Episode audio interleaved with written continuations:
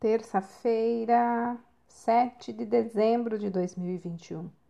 A leitura do texto bíblico está no livro de Isaías, capítulo 9, versículos 6 e 7. O encontro. Há mais de 70 anos, quando eu era criança, o Papai Noel era um personagem real para mim. A influência dos meus três irmãos mais velhos ajudou a reforçar essa crença.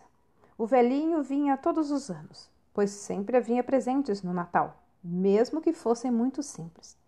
No entanto, o que eu mais queria era vê-lo, mas era impossível. Ou ainda não chegou, ou saiu apressado para ter muita entrega de presentes. Que frustração! Mais um ano de espera estendia-se à minha frente até o Natal seguinte.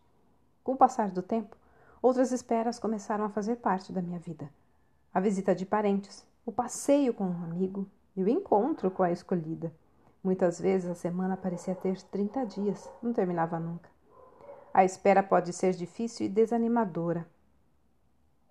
Entre o promessa de vinda do Messias e o nascimento de Jesus passaram-se centenas de anos. Muitos judeus seguramente achavam que Deus tinha se esquecido deles. No entanto, ele veio sim ao encontro do ser humano. Assim, agora é possível ter um encontro com ninguém menos que o próprio Jesus. Uau! Já imaginou ter uma conversa sem pressa com o Filho de Deus? E o melhor de tudo, para esse encontro não precisa enfrentar uma longa espera. Ele é Deus e está em todo lugar.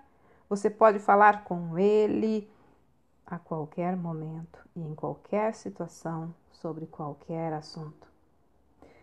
Que esta época natalina, em que lembramos de como Jesus veio à Terra para que a gente possa encontrar-se com Deus, seja alegre, pois Sua presença é real Deixe-o fazer parte de sua vida, ser seu melhor amigo. Ele está sempre pronto a aconselhar e, sobretudo, a nos reconciliar com o Pai.